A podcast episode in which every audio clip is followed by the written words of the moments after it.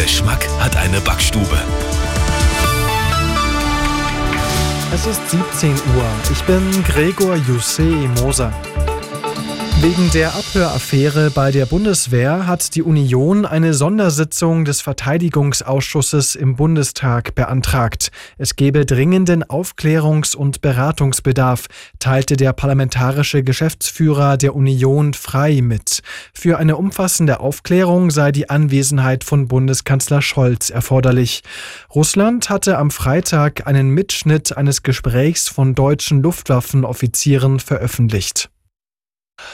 Großeinsatz in Berlin. Nach der Festnahme der früheren RAF-Terroristin Daniela Klette Anfang der Woche wurde vermutet, dass die beiden flüchtigen Mittäter ebenfalls gefasst werden konnten. Laut Polizei handelt es sich aber nicht um die gesuchten Staub und Garweg. Die beiden Männer sind inzwischen wieder auf freiem Fuß. Ob und wie sie in Zusammenhang mit der RAF-Fahndung stehen, wird jetzt ermittelt. Neue Verhandlungen über eine Waffenruhe im Gazakrieg. Dafür treffen sich heute in Kairo Vertreter der Hamas, der USA und Katars, heißt es aus Sicherheitskreisen.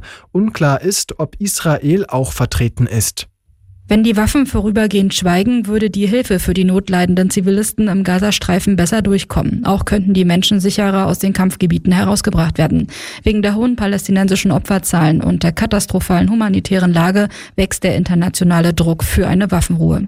An den Verhandlungen in Kairo wollte Israel aber nur teilnehmen, wenn die islamistische Hamas eine Liste der noch lebenden Geiseln in ihrer Gewalt vorlegt und wenn sie dem jüngsten Vorschlag über einen neuen Deal zum Austausch der Geiseln zustimmt. Katrin Müller, Nachrichten Redaktion.